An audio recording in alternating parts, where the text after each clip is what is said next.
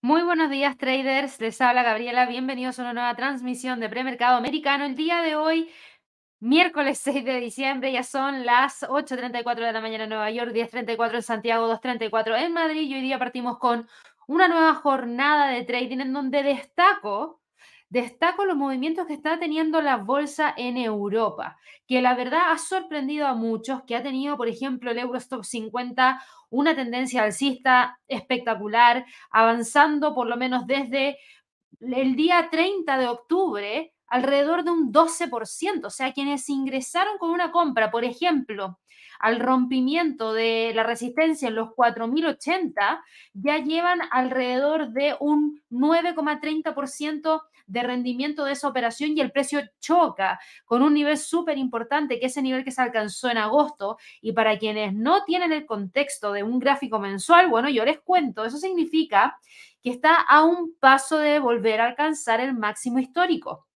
máximo histórico que se tuvo durante el mes de julio, cuando el precio del Eurostock 50 alcanzó la barrera de los 4.492 puntos. ¿Por qué? ¿Por qué está el Eurostock 50 subiendo de la manera en la cual la está haciendo? ¿Por qué le sigue el DAX en Alemania generando la ruptura de esa resistencia y alcanzando un nuevo máximo histórico? ¿Por qué tenemos al IBEX avanzando 0,24%, rompiendo sin ningún problema los niveles de resistencia, y al CAC 40 subiendo 0,65%? Esto tiene una razón. Y lo hemos venido comentando durante esta semana, durante la semana pasada y la semana anterior, cuando yo les comenzaba a mencionar el hecho de que veíamos una economía dentro de la zona euro presionada, con datos no buenos de parte del sector de manufactura, de parte del sector de servicio, con cifras de inflación bajas que ya alertaban respecto a esa posibilidad de ver recortes en las tasas.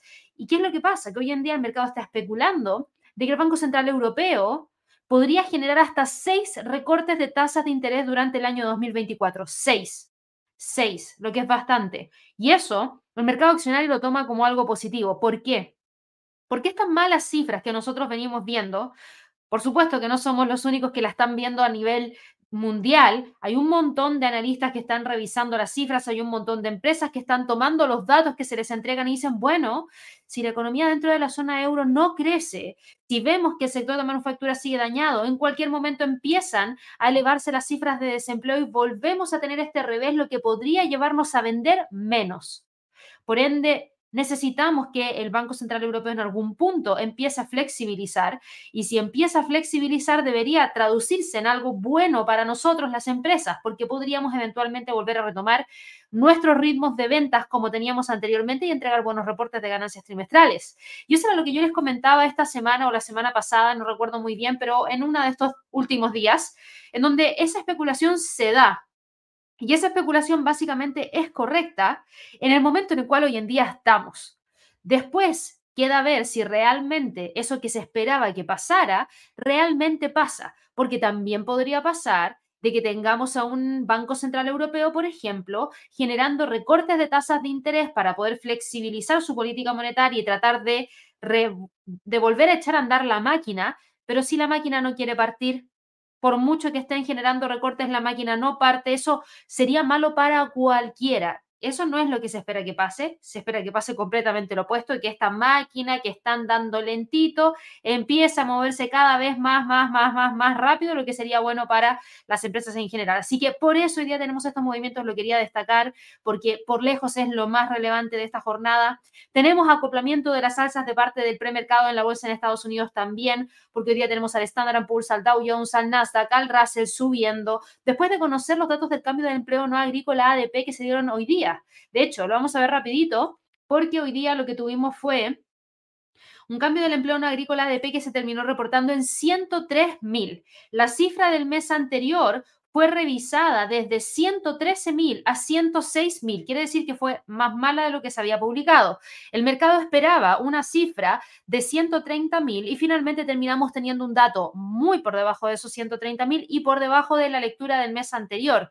Por ende, sí, hay presión dentro del mercado laboral en Estados Unidos porque el cambio del empleo no agrícola ADP y la encuesta JOLTS de ofertas de empleo que conocimos ayer, así lo demuestran. Por ende, el mercado también se anticipa a que podamos tener una próxima iba a decir una próxima alza y no, un próximo recorte. Hay que cambiar ahora eh, la forma de decirlo, un próximo recorte ya no para mayo, sino que para marzo del próximo año. De hecho, ayer junto a Javier estuvimos revisando esas probabilidades en el live de Alerta Wall Street y lo que nosotros tuvimos el día de ayer fue una probabilidad de alrededor de más de 60% de ver un recorte de la tasa en la reunión de el mes de marzo. Si yo me voy acá a las probabilidades, la probabilidad de ver un recorte en marzo es de un 54,9%, recorte de 25 puntos base, y hay algunos que esperan ver un recorte de 50 puntos base con una probabilidad de un 7%. Por ende, ahora la probabilidad de ver un recorte en términos generales es de un 61,91%.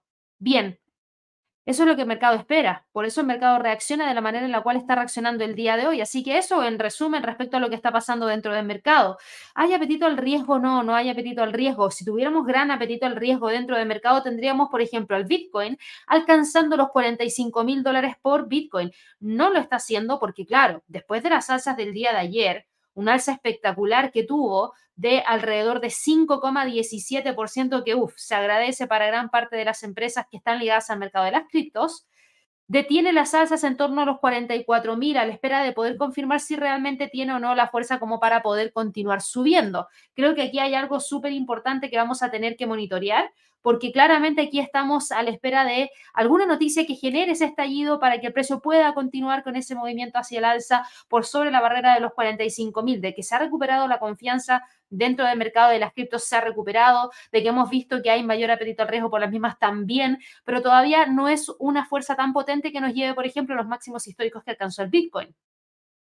No todas las criptos, por otro lado, están con movimientos alcistas, porque hoy día el Bitcoin cede, Ethereum cede y no, no rompe los 2003, pero Ripple sube, Cardano sube, Litecoin retrocede, así que ahí lo vamos a revisar en detalle dentro de breve. Y cuando nos vamos a mirar lo que está pasando dentro del mercado de divisas, fíjense a dónde llega el dólar index y a dónde se detiene el dólar index. El dólar index alcanza los 104, nivel de resistencia importantísimo. Y ahora el mercado se cuestiona si el precio debería continuar o no moviéndose con la fuerza en la cual lo está haciendo. Y como ustedes saben, aquí necesitamos más empuje. Y aquí había una pregunta muy buena el día de ayer que tuvimos en el live de Alerta Wall Street, donde se nos preguntaba por qué si los datos de la encuesta de ofertas de empleo salen malos, el dólar se aprecia. ¿Por qué? Yo les diría ahora, si los datos del cambio del empleo no ADP salen malos, el dólar no está cayendo. Y esta es la razón. Si estos datos son malos para Estados Unidos, qué tan malos van a ser para las otras economías que están mucho más dañadas que Estados Unidos. Y vamos a compararla. Vamos a comparar Estados Unidos con la zona euro, con el Reino Unido. Vamos a compararlo con Canadá, que hoy día tiene una decisión de política monetaria a las 10 de la mañana hora de Nueva York. Así que no se pierdan ese detalle de análisis que voy a estar realizando, voy entregándoles dentro de breve cuando nos enfoquemos en el mercado de divisas. Pero lo que sí es cierto es que hoy estamos en el nivel de precio clave para el dólar index y tenemos que ver si es que logra o no continuar con ese empuje. Por otro lado, habíamos visto movimientos interesantes de parte del petróleo. Bueno, miren lo que pasó. Continuidad de caída por parte del petróleo. Estamos viendo que el crudo, el WTI en este momento cede terreno y cede terreno fuertemente fuertemente, em, está con una caída bastante, bastante importante que nos lleva hacia los 70 dólares por barril el precio del West Texas Intermediate, que es el WTI, que es lo que estamos viendo justamente ahora y que ustedes en las plataformas de trading pueden encontrar como US Oil o Crude Oil, em, siguen cayendo, han caído alrededor de un 22% en el cuarto trimestre de este año. Y, por ejemplo, el precio medio de la gasolina en Estados Unidos ha bajado alrededor de un 16%, hasta 3 dólares con 21 centavos el galón. Eh, ¿Por qué está pasando esto? Estados Unidos bombea crudo a un ritmo récord. Y ojo, que esto ya, ya lo habíamos visto antes. Ya lo habíamos visto antes. Y algunos van a decir, ¿cuándo lo vimos antes? 2015, Estados Unidos venía bombeando petróleo shale, eh, que en su momento no era tan conocido el esquito. Eh, y muchos decían, pero es que ¿Cómo? Bueno, no sé, pero está produciendo y estaba produciendo, produciendo, produciendo, produciendo, hasta que logró qué cosa? Logró paralizar algunos productores rusos. ¿Por qué? Porque empujó con tanta fuerza el precio del petróleo hacia abajo que a algunos productores rusos no les convenía seguir bombeando petróleo a ese costo. Ojo, que eso ya ha pasado antes y eso, se, y eso en cierto grado, cómo, se, cómo funciona bombear, bombear, bombear, bombear, y no importa si se acumula, no importa si se acumula, no importa si se acumula, bajemos los precios, bajemos los precios, bajemos los precios, porque hay alguien a quien no le va a convenir los precios tan bajos. Si ustedes lo piensan ahora, ¿a quién no le convienen los precios tan bajos? A los principales productores de la OPEP. ¿Por qué? Porque no están alcanzando en algunos casos los niveles mínimos para poder cubrir el costo de poder producir ese barril. Ojo con eso, porque esto yo ya lo vi en su momento y fue cuando tuvimos el primer acuerdo de, después de muchísimos años em, en Doha, en donde nosotros vimos ese acuerdo que se produjo en ese momento de recortes, recortes que no se habían llevado a cabo en muchísimo, muchísimo tiempo. ¿Y por qué? Porque estaban buscando evitar que hubiera un colapso. Y en Doha, y me acuerdo súper bien porque fue la primera vez que fui a Ciudad de México a realizar un evento presencial y fue justamente en el año 2016. Em, y estaba este tema del petróleo, pero muy, muy, muy latente y todo el mundo decía, pero ¿qué va a pasar? ¿Qué va a pasar? Claro, porque para quienes no lo sabían, en ese momento el precio del petróleo estaba cotizando en torno a los 40 dólares por barril. Era insostenible seguir produciendo a ese nivel. Entonces se llevaba a cabo esta reunión de emergencia de parte de 18 naciones petroleras dentro de la OPEP, que componen a la OPEP, en este caso donde teníamos acá Arabia Saudí y se había metido Rusia, porque Rusia dijo, tengo que ser parte de esto de alguna forma porque me está afectando a mí también. Y efectivamente buscaron generar esta, esta medida para estabilizar los precios durante el año 2016 porque teníamos estas caídas fuertísimas y en Doha se llegó a ese acuerdo para poder tratar de generar una detención de esto que se estaba viendo que eran fuertes caídas dentro del precio. Lo vamos a ver en detalle. Les voy a contar esa historia mucho más en, un, tiempo, en unos próximos minutos, mejor dicho. Eh, pero ¿qué está pasando hoy día con el petróleo y por qué cae así? Bueno, Estados Unidos, insisto, bombea a unos niveles récord que nunca antes habían visto. Yo lo menciono porque, ojo, Estados Unidos podría estar haciendo lo suyo también. Ya lo ha hecho en el pasado, ¿por qué no podría querer hacerlo de nuevo? Eh, por lo mismo, los miembros de la OPEP se han visto obligados a responder a la producción récord de Estados Unidos con tensiones más evidentes en las reacciones del rey de Arabia Saudí.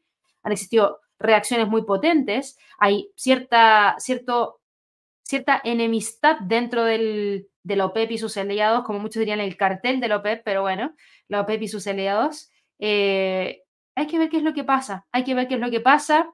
Eh, hemos visto que hay algunos acontecimientos que han llamado la atención en el último tiempo, porque Estados Unidos se está volviendo a llenar la reserva estratégica de petróleo. Eh, y todo esto está ocurriendo en este momento que genera mucha incertidumbre respecto a la demanda que podría existir para el próximo año. Hay países que lo están pasando mal, hay predicciones económicas que no son tan buenas para el próximo año, por ende también existe una, una posibilidad de caída en la demanda, lo que afecta al precio en momentos en los cuales hay niveles de producción histórica. A raíz de toda esta incertidumbre, el oro retoma la senda alcista, frena la caída en torno a los 2016, rebota, sube 0,60%, al igual que rebota el eh, instrumento que también se utiliza un montón como instrumento de refugio, que es la plata, que logra frenar la caída en torno a los 24. Así que de todo esto y de muchísimo más vamos a estar hablando el día de hoy. Hay noticias provenientes desde por ejemplo, PayPal, el día de ayer me habían preguntado por PayPal. Lamentablemente, PayPal recibe un downgrade de parte del Bank of America, que ya les voy a estar hablando acerca de eso. Tuvimos la información relacionada a los empleos de ADP. Tenemos empresas con movimientos importantes hoy día, por ejemplo, Sentinel One, que está subiendo un 15%. Tenemos, por otro lado, caídas fuertes de British American Tobacco, que cae alrededor de 7%. Tenemos también a otras compañías que están con movimientos interesantes durante esta jornada, así que no se va vayan a ir de este live porque tenemos muchísimo de qué seguir hablando. Yo solo les quería entregar un resumen para aquellas personas que sé que esperan el resumen a diario. Para todas las personas que nos están viendo por primera vez, recuerden suscribirse al canal, Tenemos muchas sorpresas para el cierre de este año 2023, en donde en la última semana del año les vamos a entregar contenido educativo interesante y para que ustedes estén atentos respecto a eso, suscríbanse para que así cuando ingresen a YouTube les aparezca en el feed principal, en la hoja principal de YouTube y también prendan esa campanita para que así cuando nosotros subamos el contenido les llegue la notificación y lo puedan ver de inmediato. Y ya que están por ahí cerquita de todos esos botoncitos, ojalá que nos regalen muchísimos likes. Y aprovecho, ya que no está ahí, aprovecho de recordarles a todas las personas que quieren ser miembros del canal de YouTube. Eso significa una membresía de pago que tiene alrededor de un costo de 3 dólares al mes. Recuerden que esas personas que son miembros del canal pueden acceder al live especial que tenemos los días lunes, que se llama Lluvia de Trades, que es distinto a los otros lives que nosotros hacemos porque Javier trae y pone sobre la mesa tres activos que él va a estar monitoreando en la semana a modo personal.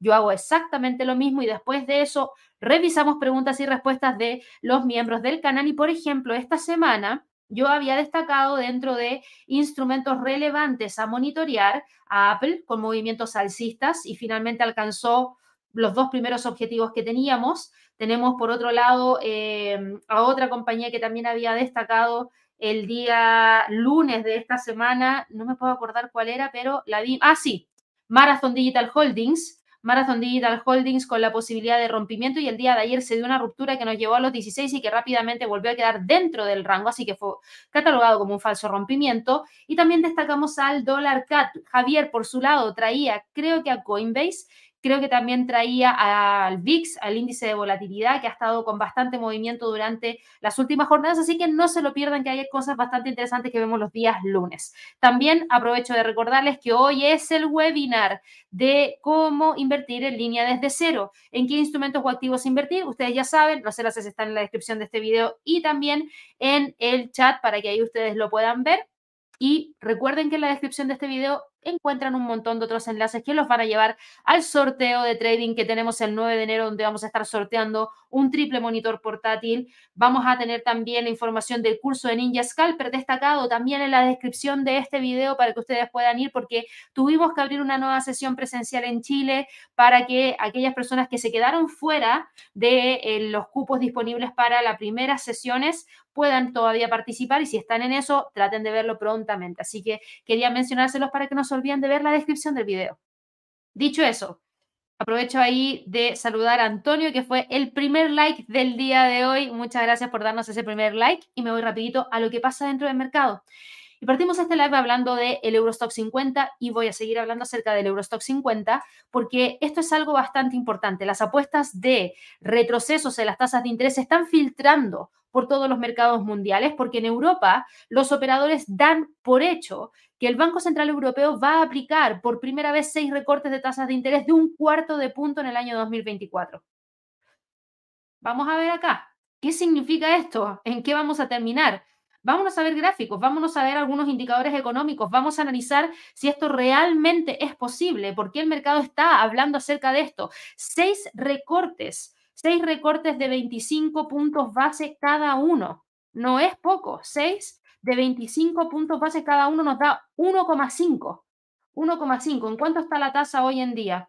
Fíjense, la tasa de interés está en 4,5. Ojo, no es menor, una caída de, 0, de 1,5 para todo el año 2024. Eso nos dejaría, si ustedes se fijan, rápidamente en un nivel que ya habíamos visto antes y que nos generó tanto problema. Porque pasar de 4,5 a 3 como tasa de interés se ve interesante. Súper, súper interesante. Ahí es donde quedaría la tasa según lo que proyecta gran parte del mercado. Si los operadores aciertan con esto, el Banco Central Europeo sería el primero de los principales bancos centrales en bajar las tasas de interés el año que viene, seguido después de la posible primera bajada de tasas de parte de la Reserva Federal en mayo. ¿Y por qué se está especulando que el Banco Central Europeo lo pueda hacer antes? Bueno, Dejemos de lado la tasa de interés y vámonos a revisar indicadores. Tasas de inflación, vamos a revisar sector de manufactura, confianza del consumidor, ventas minoristas y mm, mm, desempleo. Inflación, pendiente bajísima, buscando el 2%, muy cerca. ¿Esta es la general? Sí, es la general. Recuerden que la que excluye el ítem de alimento y energía, esa es la inflación subyacente. Yo no la voy a ver acá. ¿Este dato ha caído con esta fuerza? Sí. ¿Y por qué ha caído con esta fuerza? Ha caído con esta fuerza porque hemos visto que los precios del petróleo han estado cayendo y en general los precios de la energía han estado bajos en comparación a otros periodos durante el año. Entonces, cuando ustedes se preguntan, ok, si esto ha venido cayendo, ¿impacta otros alimentos? Sí. La energía, ya lo vimos en su momento, la energía se usa para un montón de cosas. Y por supuesto que impacta también el ítem de alimento, pero también, si ustedes lo piensan, hay otros bienes y servicios que se ven impactados por caídas dentro de los precios de la energía. Por ejemplo, un refrigerador. Si ustedes se compran un refrigerador y el precio del barril de petróleo cuesta 100 dólares por barril, el costo de transportar ese refrigerador de centro de bueno, de la fábrica al centro de distribución, del centro de distribución a la tienda o a su casa, tiene un precio mucho más alto cuando cuesta el barril de petróleo 100 dólares a cuando cuesta 70 dólares el barril. Por ende, el precio final que uno termina pagando por ese producto termina siendo menor. Los precios tienden a bajar también. Entonces, si eso también baja, baja en general todo. Ya vimos cómo en algunos casos el tema del petróleo deja de estar en algo tan puntual y empieza a moverse a modo transversal, sobre todo porque gran parte del mundo hoy en día utiliza muchísimo el tema del delivery. Por otro lado, el sector de manufactura sigue estando contraído, viene contraído el sector de manufactura en la zona euro, uf, en la zona euro, desde el año 2022. Si sigue con esto, podría traerle problemas para más adelante. Un sector de manufactura contraído significa que también deja de producir empleos, por ende rápidamente la tasa de desempleo que está en 6,5% pegada podría empezar a subir. Y eso, la zona euro no lo quiere en general porque le ha costado un montón poder manejar la política monetaria y quieren tener una economía saludable. Y ya hemos visto cómo entre el año 2000 8 hasta ahora han pasado por distintos ciclos de política monetaria, flexibles, endurecidos, eh, bueno, con, a través de flexibilización, a través de endurecimiento, en donde hemos visto tasas de interés que han estado en territorio cero a cifras altas y que han generado golpes muy fuertes dentro de la economía. Por eso el mercado considera que podría ser el primero. Miren la confianza del consumidor desde enero de este año está en territorio negativo y sí, ha logrado recuperar terreno perdido, pero está en territorio negativo y no quiere dejar de ceder. Entonces, claro, mientras haya baja confianza del consumidor, menos consumo hay. Y si hay menos consumo, menos presión sobre los precios. Quiero que aquí recuerden lo que pasó durante todo este periodo en el cual nosotros tuvimos tasas de interés en cero. Miren cuánto tiempo duraron las tasas de interés en cero. Prácticamente desde el año 2016 hasta la pandemia. Son muchos años. Cuatro años con tasas de interés en cero. ¿Por qué la tuvieron que tener en cero? ¿Cómo un país deja una tasa de interés tan baja? Bueno, ponen una tasa de interés tan baja porque literalmente le están diciendo a los bancos vayan y préstenle dinero a la gente porque o si no la gente no consume y la gente no consume porque no tiene confianza dentro de la economía. Y si nosotros nos vamos hace 25 años atrás, esa tasa tenía que estar en cero, porque la inflación en mucho tiempo estuvo por debajo del 0%. Entonces estaban en periodos de deflación. ¿Y qué pasa con eso? Que el mercado se acostumbra a tasas de interés bajas, se acostumbra a una inflación baja y cuando hay algún tipo de quiebre de estos números y empezamos a sentir presión, dejan de consumir y eso es negativo para la economía. Y ahora el Banco Central Europeo está muy atento a lo que está pasando porque si esto cae rápidamente, ellos tienen que buscar equilibrar rápidamente porque podrían llegar a esto que tuvieron acá en ese momento y que les costó todo este tiempo en poder recuperar terreno perdido. O sea, gracias a la pandemia, Gracias a la pandemia, la inflación en la zona euro volvió a estar sobre el 2%. El objetivo del Banco Central Europeo es alrededor del 2%. Si no hubiese sido por la pandemia, la cifra seguiría estando en 0%. ¿Y eso qué significa? Que el Banco Central Europeo seguiría teniendo una tasa de interés en cero, lo que es riesgoso para una economía si se mantiene por un tiempo considerable, porque aquí pasa por cómo la gente se acostumbra a eso, es un tema psicológico. Si yo tengo una tasa de interés en 0%, cuando me suban un poquitito la tasa, yo voy a decir, es que no voy a consumir. ¿Por qué? Porque no quiero pagar ni siquiera un 0,5% de interés. No me interesa. Si ya ha estado en 0 6 años, bueno, voy a esperar a que baje. Y la gente se cruza de brazos, espera a que baje y se empeora la salud de la economía. Entonces, por eso puede que el Banco Central Europeo sea el primero que genere estos movimientos y ante todo este ruido que se está generando, bueno, tenemos al Eurostock 50 subiendo, rompiendo esos 4.478 y ya hablábamos que el máximo histórico está acá, por ende el precio está en búsqueda de ese máximo histórico. Yo no veo que vaya a cambiar de tendencia prontamente.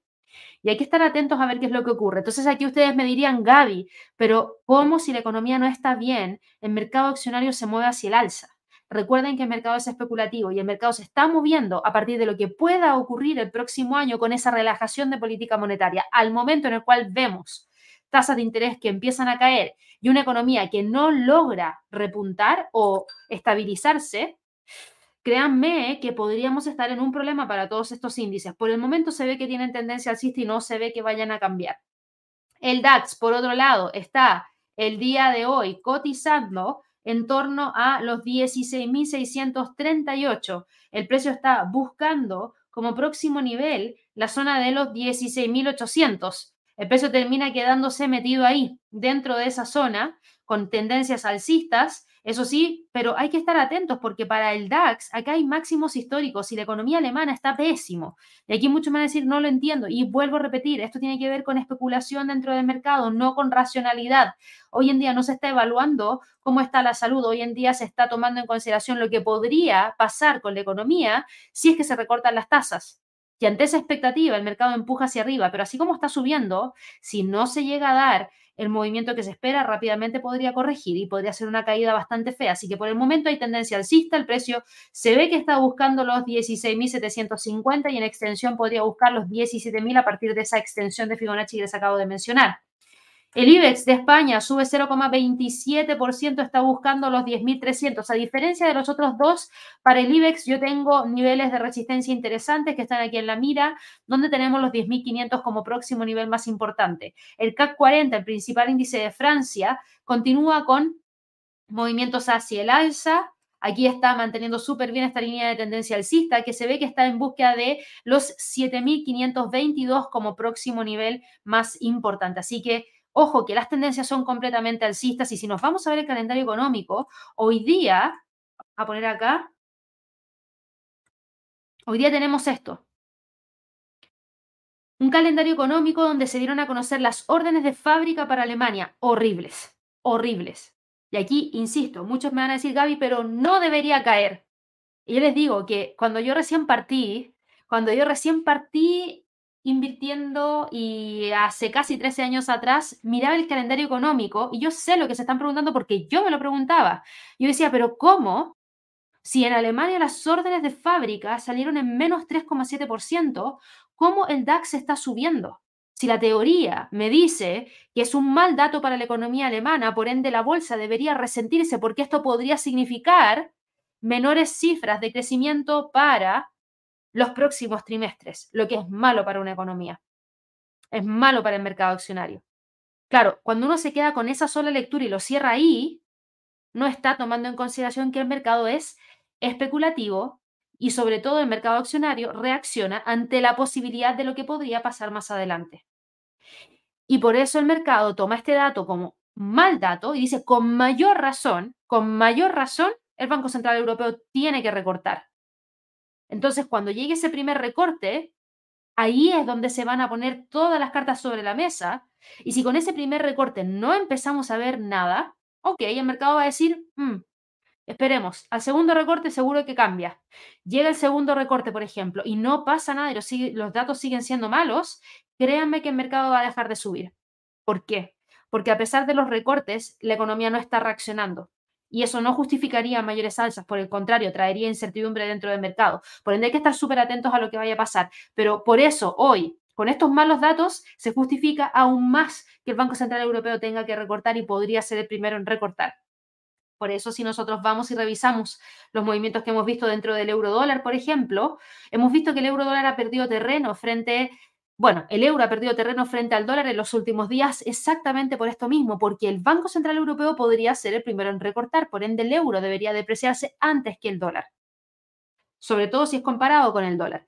¿Qué pasa con el resto del mercado? Vimos que teníamos una gran cantidad de batería de fundamentales provenientes desde el Reino Unido. PMI del sector de la construcción, malo, 45.5 está contrayéndose y más malo que la lectura del mes anterior.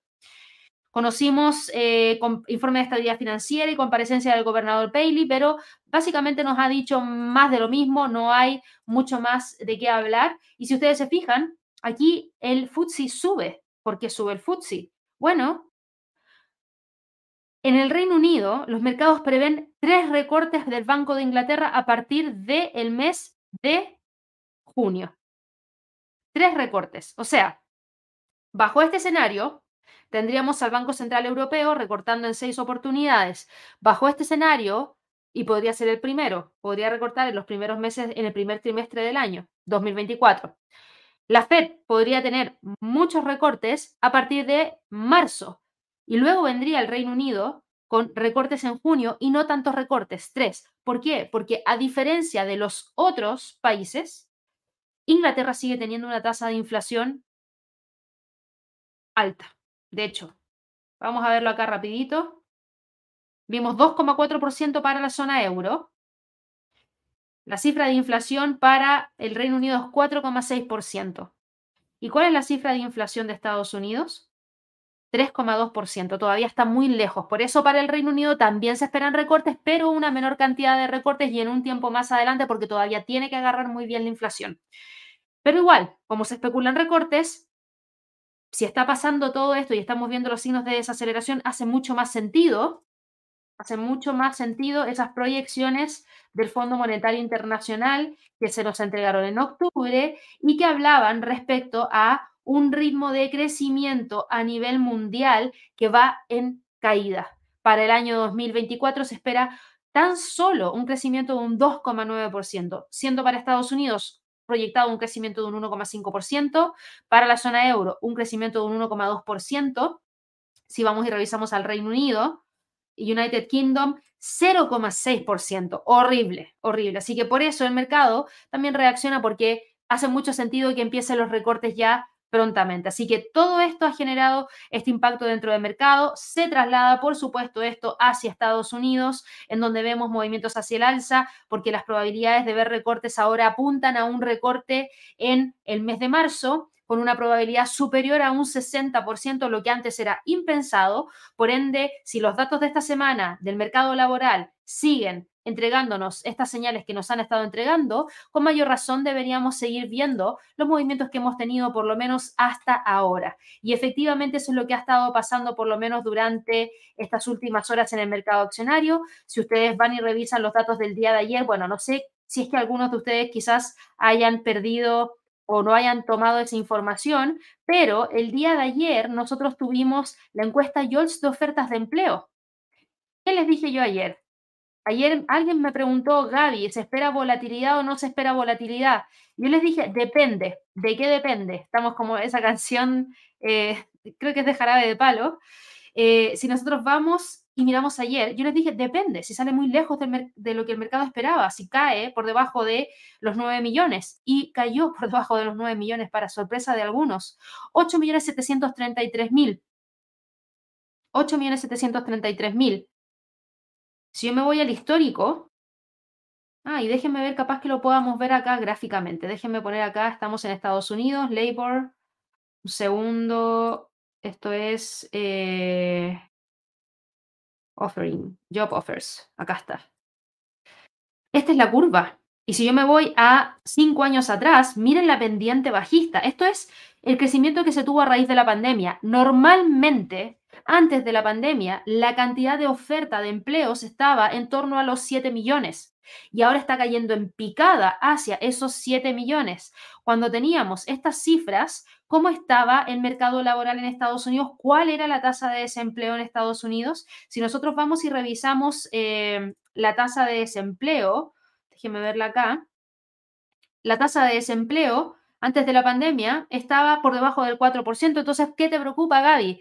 No, es que el tema no es que me preocupe, el tema es que no hayan cantidad de empleos creados que nos lleven a que en algún punto el desempleo siga subiendo. Hoy en día es un hecho de que hay una gran cantidad de ofertas de empleo disponibles. O sea, es cosa de ver el número. 8.733.000 puestos disponibles para que las personas trabajen. ¿Cuánta gente está desempleada en Estados Unidos? La cantidad de personas desempleadas son 6.506.000. O sea, hay menos gente desempleada que empleos disponibles. Entonces, ¿no debería ser la tasa de desempleo 0%? Si uno lo mira desde esa perspectiva, sí, debería ser 0%. Y Estados Unidos debería estar llamando a todos los otros países del mundo a decirles, vengan para acá a trabajar porque tengo dos millones de puestos de trabajo que cubrir.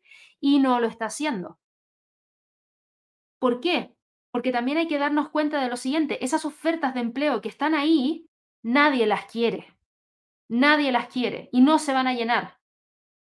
Entonces ese número que tenemos allí no importa. Finalmente es el excedente que hay el que realmente entrega valor para aquellas personas que quieran encontrar un trabajo. Si no, va a pasar un tiempo en el cual esas personas van a decir, no, mira, yo no voy a ir a trabajar allí, porque no lo necesito, porque no lo quiero, porque no me gusta, porque no me pagan lo suficiente, no lo quiero. Y en eso podría pasar una X cantidad de tiempo en la cual la gente se mantenga desempleada y al mantenerse desempleada van y solicitan los subsidios por desempleo. Y ya hemos visto cómo las renovaciones de subsidio por desempleo han ido en aumento, porque pasa exactamente esto.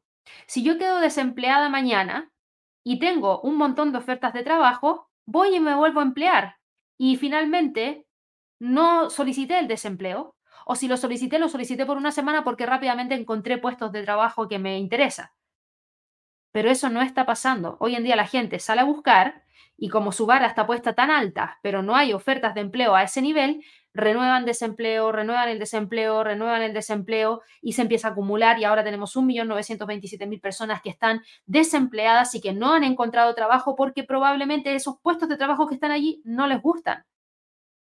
Entonces, esa gente, ustedes dirían, ¿qué me importa? Sí importa, porque a medida que se empieza a acumular, ya tenemos 300.000 personas más de lo que teníamos en septiembre. Esas 300.000 personas no están consumiendo al mismo nivel en como consumían antes.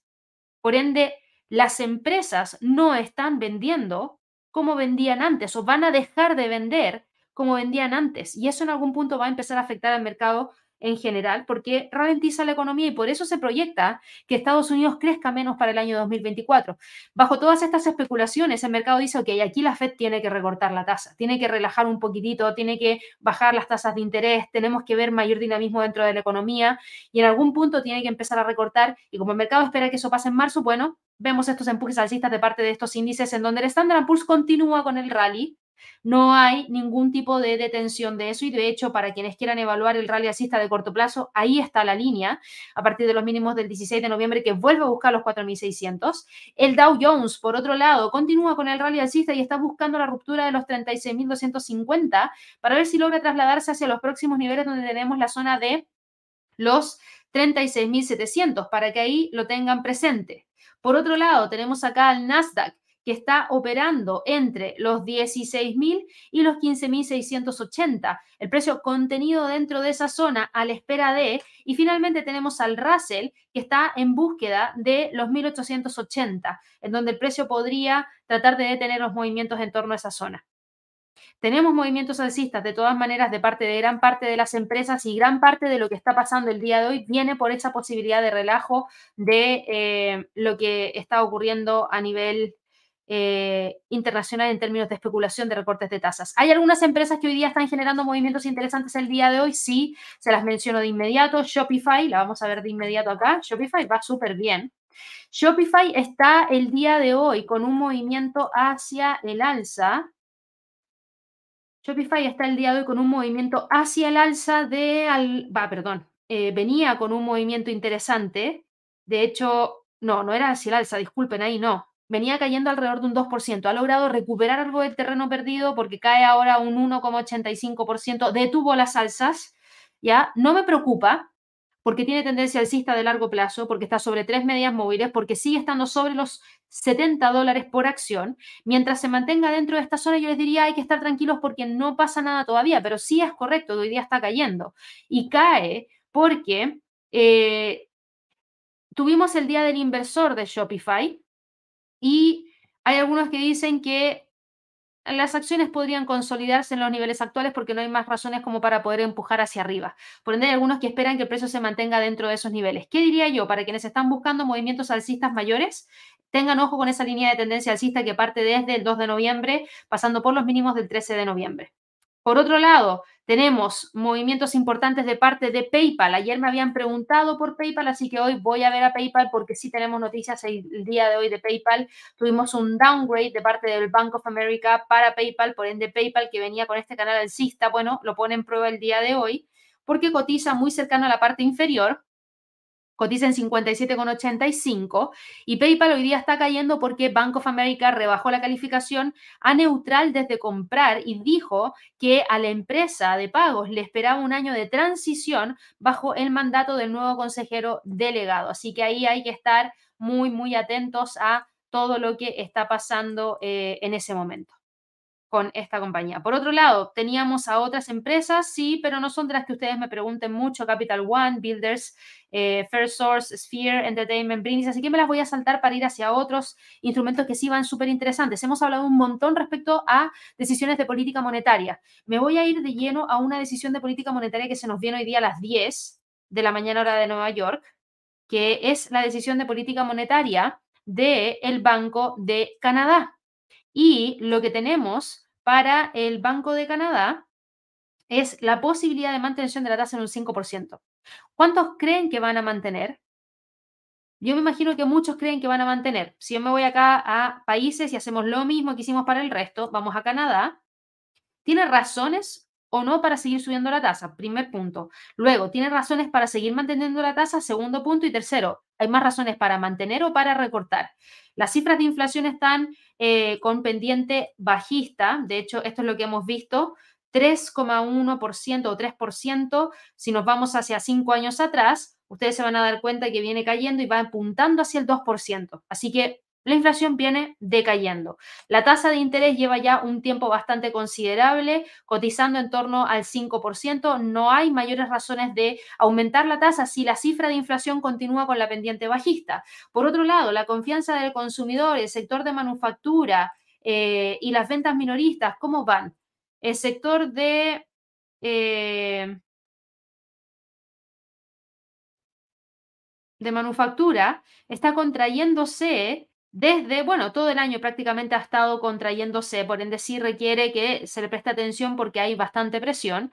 Eh, la confianza del consumidor está bajita en comparación a otros periodos durante el año y las ventas minoristas también se han mantenido estables. Por ende, Canadá, que se proyecta que tenga una cifra de crecimiento de un 1,6%, también podría estar evaluando la posibilidad de un recorte. Entonces, hoy día es súper importante que monitoreemos lo que pueda estar pasando con el dólar norteamericano frente al canadiense, instrumento que hasta el momento mantiene línea de tendencia bajista, pero que prontamente podría generar algún tipo de movimiento mayor. ¿Por qué? Porque rápidamente podríamos tener acá un esbozo de posibilidades de recortes de tasas. Si se esboza en la reunión de política monetaria del día de hoy, en la conferencia de prensa, que podríamos tener algún recorte, el canadiense podría perder aún más terreno frente al dólar. Y ya sabemos que el canadiense viene perdiendo terreno frente al dólar a raíz de los movimientos dentro del petróleo. Así que mucha atención con lo que pase con el Banco de Canadá. Además, lo que pase con el Banco de Canadá nos sirve para poder tener una idea de lo que podría estar ocurriendo la próxima semana con la Reserva Federal de Estados Unidos, el Banco Central Europeo, el Banco de Inglaterra. Y ojo con el Banco de Japón, no hay que dejarlo de lado, sobre todo porque ha ido anunciando la posibilidad de tener algún tipo de ajuste también en su decisión de política monetaria, pasando de una política monetaria ultra flexible, quizás empezar a generar algunas pequeñas alzas. Así que para que ahí también lo tengan presente, antes de que se me olvidara, lo mencioné rapidito. Y bueno, en cuanto a las criptos, que también es algo que les ha llamado la atención a un montón de traders porque vuelven a retomar las criptos, bueno, el Bitcoin hasta hace un par de minutos atrás estaba con un leve movimiento bajista, ahora está con un leve movimiento hacia el alza y en el gráfico mensual, fíjense cómo va en búsqueda de esos 45 mil. ¿Existen posibilidades de que pueda llegar hacia esa zona? Yo creo que sí, hay una fuerte pendiente alcista. En el gráfico semanal se ve la decisión con la cual está empujando hacia arriba y hoy día incluso el precio podría tratar de llegar porque le falta poquito. Ya hemos visto que el Bitcoin no tiene problema para moverse con decisión en caso de que así lo quiera. Ethereum se mantiene por debajo de los 2.300 y a diferencia del Bitcoin, aquí sí que hay una presión más marcada hacia la baja, cae un 1,29% que va a generar eh, detención de esa continuidad de búsqueda de rompimiento de los 2300. Pero ¿pasa lo mismo para la Litecoin? Sí. Litecoin, recuerden que se mueve mucho en sintonía con lo que ocurre con, ocurre con Ethereum. Por ende, hoy día no les debería sorprender que Litecoin esté cayendo un 1,08%. Ahora, lo bueno es que sigue manteniendo el impulso alcista que se trae acá de más corto plazo. Y eso se agradece porque eso apunta hacia la posibilidad de ir a buscar los 76.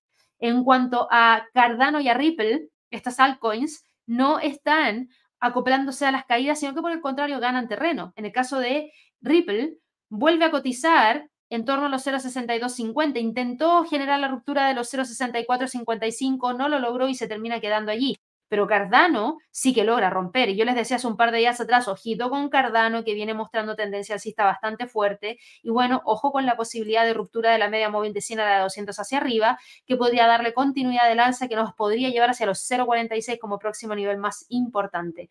Las, divi perdón, las acciones, no las divisas, las acciones ligadas al mercado de las criptos, ¿cómo operan el día de hoy? Tenemos a Coinbase con un alza de un 1,58%. Tenemos por otro lado a Marathon Digital Holdings. Marathon Digital Holdings que ayer finalmente tan solo acumulan alza de 2,83%. Hoy día retoma el alza, sube casi un 2%, cotiza en 15,57. Y Riot Platforms, también conocida como Riot Blockchain, está el día de hoy con un alza de un 1,92% y vuelve a ir en búsqueda de los 16 dólares por acción. Dedito para arriba para las criptos porque han logrado sostenerse súper bien a pesar de toda la incertidumbre que hay dentro del mercado. Y yo creo que ya hay que empezar a olvidarse de ese cripto invierno, esos malos momentos por los cuales nos hizo pasar las criptos y me incluyo porque a mí me han gustado las criptos desde el 2017 que vengo siguiendo a las criptos sin parar porque considero que hay algunos proyectos súper interesantes y que lo he mencionado y lo mencionamos al comienzo de la creación de nuestra academia de trading.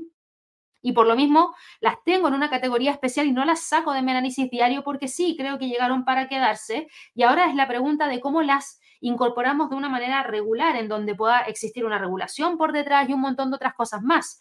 Entonces creo que en ese sentido ya no podemos seguir tapándonos los ojos ante una realidad que existe hace muchísimos años. Y lo menciono porque el Bitcoin no es algo nuevo. El Bitcoin, por favor, tiene historia desde el año 2013, por lo menos acá en la plataforma de trading, viene desde mucho antes que eso, por supuesto. Gran parte de los movimientos se dieron en el 2017 y yo la vengo siguiendo desde esta fecha porque lamentablemente me tocó ver a mucha gente que ingresó en la cúspide y luego perdió una gran cantidad de capital. Y les decía, recién está creando la historia, recién estamos viendo análisis técnico. Ahora tenemos muchísimo análisis técnico y lo que me gusta de las criptos en este momento es que tengo máximos, tengo mínimos, tenemos niveles técnicos que monitorear. Por ende, cada vez se vuelve mucho más atractivo poder operarlas en ese sentido.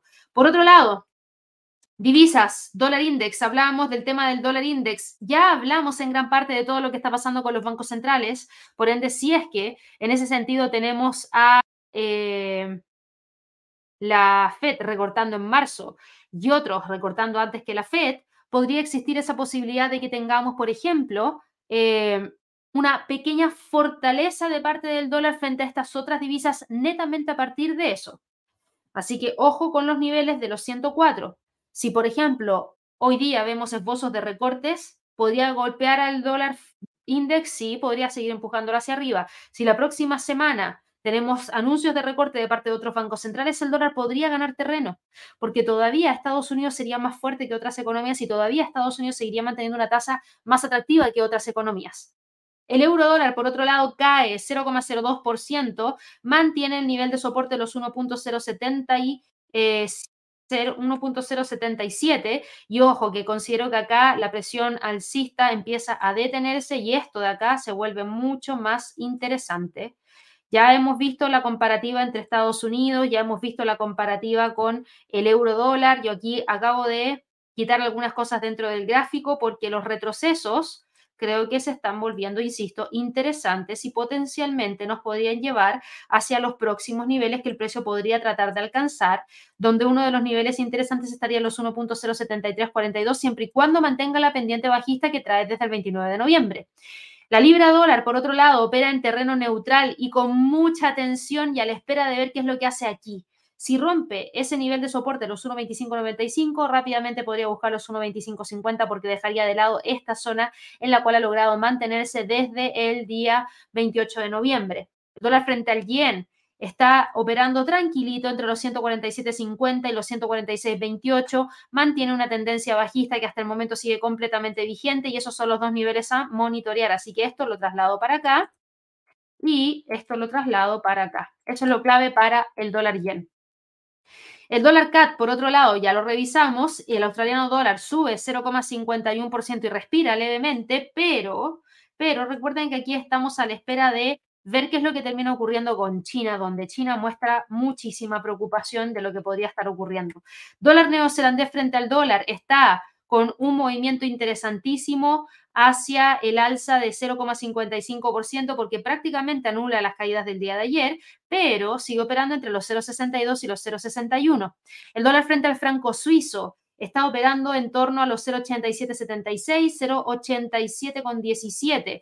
El dólar frente al peso mexicano detiene las alzas, cae hoy día 0,73% y vuelve a quedar por debajo de los 17,40. El dólar frente al peso chileno detiene las alzas, se queda por debajo de los 8,80 y sigue dando la pelea acá. Vamos a ver acá, denme un segundo, voy a quitar este Fibonacci y vamos a trazar otro Fibonacci para el dólar frente al peso chileno. Desde el máximo que tuvimos acá al mínimo que se alcanzó el día de ayer, claro, no ha logrado romper el 23.6% del Fibonacci, que es donde están los 8.80. El dólar frente al peso colombiano mantiene la línea de tendencia bajista que trae desde el 20 de octubre. El dólar frente al sol peruano sí que logró romper ese nivel que habíamos dejado marcado en puntito, por ende la próxima zona está en torno a los 3.76. Y en cuanto a las materias primas, en cuanto a las materias primas, ojo con lo que está pasando con el tema de el petróleo. Y si yo me voy al gráfico mensual, ¿se acuerdan que les estaba contando una historia? Esta era la historia del petróleo en principios del año 2016.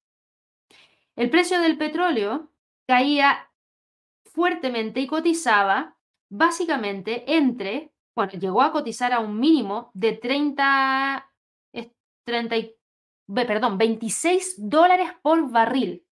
26 dólares por barril. Y sí, hemos tenido mínimos inferiores, pero fueron a raíz de la pandemia. Aquí no había pandemia en el año 2015 y en el año 2016 cuando se alcanzaron estos niveles. No.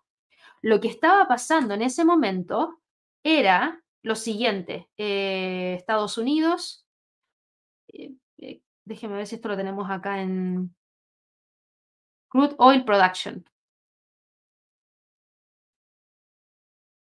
2015. Esto que pasaba acá en el 2015 era a raíz, y ya me refiero a esto, los bajos precios, donde el precio del barril cotizaba por debajo de los 30 dólares, era por un exceso de oferta y una baja demanda. Y ese exceso de oferta llegó porque Estados Unidos se puso a bombear petróleo esquito, pero a más no poder alcanzando nuevos máximos de producción y los niveles de producción en ese momento estaban por debajo de los 10 millones de barriles por día. Hoy la historia es distinta. Hoy vuelve a generar nuevos máximos históricos.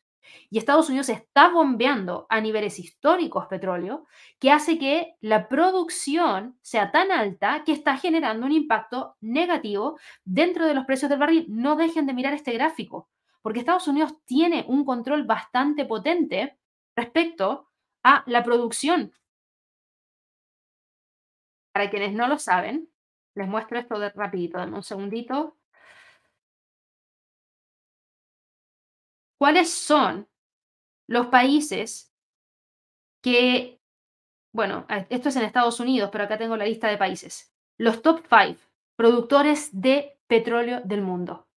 Estados Unidos en primer lugar, 14,7%, según los datos del año 2022. Arabia Saudita con 13,2%, Rusia con 12,7%, Canadá 5,6% e Irak 5,5%. Estados Unidos tiene un control y estas son las curvas de millones de barriles por día desde 1980 hasta ahora. Y hay una curva que ustedes se van a dar cuenta que acá se interrumpe. Esa era la antigua Unión Soviética, que, donde está ese corte, y después vemos cómo viene Rusia a tomar esto. Y aquí nos damos cuenta de lo que fue pasando a medida que han ido pasando los años. Estados Unidos no era el principal productor de petróleo. Miren en el año 2006, miren el año 2010, le ganaba por lejos siempre Rusia, Rusia, Rusia y Arabia Saudita, Rusia, Arabia Saudita, Rusia, Arabia Saudita. Hasta que Estados Unidos dijo, ¿saben qué? Ya me aburrí, voy a alcanzar a Rusia y Arabia Saudita y quiero ser el primero del mundo. ¡Pum! 2015. Golpea los precios, los dejo por debajo de los 30 dólares el barril. Y ahora dice, ¿sabes qué? Los sobrepaso. Que ellos sigan recortando mientras yo sigo bombeando. Mi estrategia es sacarlos del mercado. Mientras ellos bombean menos, más participación del mercado gano yo. Si puedo seguir produciendo, más sigo produciendo. Total, ¿qué problema hay? Además, si es que no vendo todo el petróleo, ¿qué problema hay? Necesito cubrir todas mis reservas que liberé hace un tiempo atrás para bajar los precios. No se olviden de eso. No se olviden de eso porque recuerden que Estados Unidos liberó reserva estratégica de petróleo. Y de hecho, la reserva estratégica de petróleo de Estados Unidos cayó a nivel más bajo desde la década de 1980 porque liberó 180 millones de barriles el año pasado. Y en aquel momento el gobierno de Joe Biden dijo que iba a considerar la posibilidad de rellenar esa reserva estratégica de petróleo a unos 67 a 72 dólares por barril o por debajo de esos niveles, por supuesto. Pero ha tenido oportunidades que se han dejado pasar cuando el petróleo retomó ese rango y no necesariamente la han vuelto a llenar.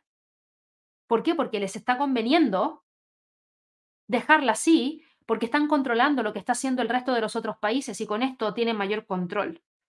Eh, por ejemplo, el WTI hoy día cotiza en torno a los 71 dólares por barril. Y aunque sí, la administración de Joe Biden ha estado añadiendo reservas a la reserva estratégica de petróleo, las recompras se han limitado a unos 3 millones de barriles al mes, dadas las limitaciones físicas de la forma en que están configuradas las cavernas. Por ende, por mucho que quieran rellenarla de una, no pueden. Tienen que hacerlo de a poco. Por ende, la demanda está contenida no la pueden levantar tan fuerte y eso también afecta a los precios que estamos teniendo el día de hoy. Y gran parte del mercado espera que el petróleo siga cayendo hasta establecerse en torno a los 70 dólares por barril. Hay mucha expectativa respecto a eso, sobre todo si tenemos estas cifras de crecimiento en donde se espera que el mundo crezca menos que este año. Por ende, la demanda debería mantenerse plana o incluso en algunos puntos ceder terreno, mientras que la producción está alta, por ende tendríamos un exceso de oferta y una baja demanda que podría seguir empujando los precios hacia abajo. Por eso, Arabia Saudita, por eso Rusia y otros aliados de la OPEP llamaron con tanta efervescencia a esos recortes. Pero recuerden qué fue lo que ocurrió en la última reunión de la OPEP. No lograron llegar a un acuerdo y los recortes son voluntarios y nadie cree que algunos países vayan a cumplir. Rusia y Arabia Saudí, que son dos pesos pesados de la exportación de petróleo, buscan que se produzca menos. Y por lo mismo los miembros de la OPEP se han visto obligados a responder a la producción récord de Estados Unidos con tensiones que son cada vez más evidentes.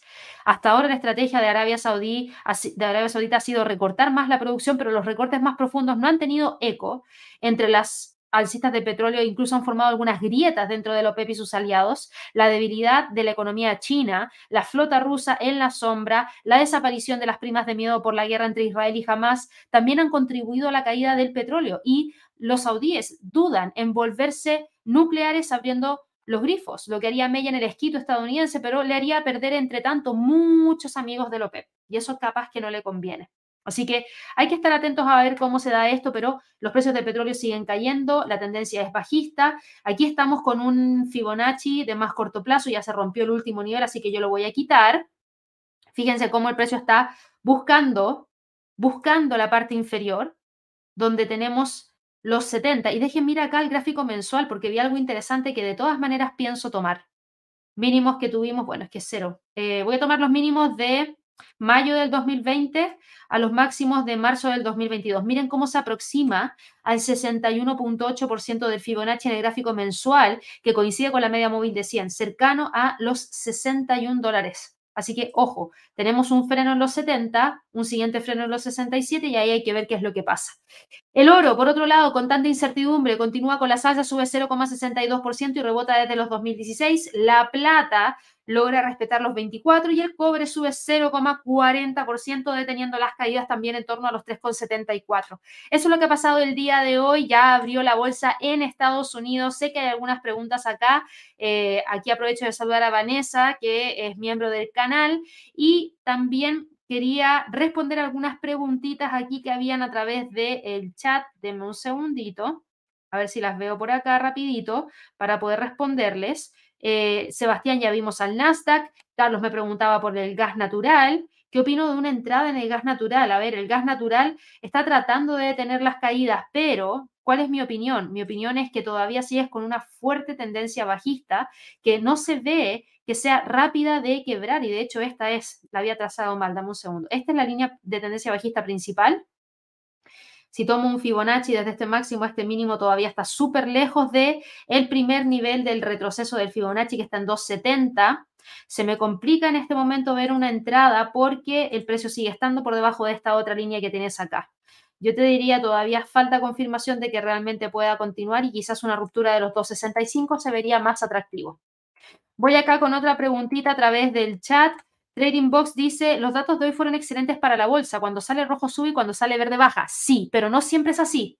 Ojo, no siempre es así. Es por las condiciones actuales del mercado, en donde hay una inflación alta que lo único que se busca es que caiga, en donde tenemos tasas de interés tan altas que están generando presión en el mercado inmobiliario, presión en el mercado minorista. Entonces, claro, si los datos salen malos, se relajan las tasas y eso es positivo para el mercado accionario. Pero si nosotros tuviéramos inflación baja, si tuviéramos un desempleo un poco más alto y tuviéramos, por ejemplo, los malos datos del día de hoy, créeme que la bolsa caería. Por eso te digo, es por la condición actual del mercado. No es una regla general que se puede mantener por siempre. Eh, aquí nos preguntabas por Coinbase y el Dow Jones, ya lo revisamos. Sebastián, ya hablamos del dólar CAD. Y acá Ana nos preguntaba por Disney y Amazon. Voy a ir de inmediato a eso. Miguel nos preguntaba acá, bueno, nos mandaba saludos, en realidad un saludo para ti también, Miguel Ángel. Vanessa nos preguntaba ahí por el DAX alemán máximo histórico y sí, lo estuvimos viendo recién. Ese DAX alemán estaba hoy día cotizando con eh, un nivel de 16.658 y otra C, una extensión de Fibonacci. Próximo nivel de resistencia yo lo tengo puesto en 16.750 el siguiente nivel está en 16.962 que viene por Fibonacci. Si quieres acá también, ¿qué podrías colocar? Pivotes mensuales. Y los pivotes mensuales, dame un segundo, que esto lo ajusto rapidito. Eh, dame un segundo. Mensual y esto le ponemos uno. Ok.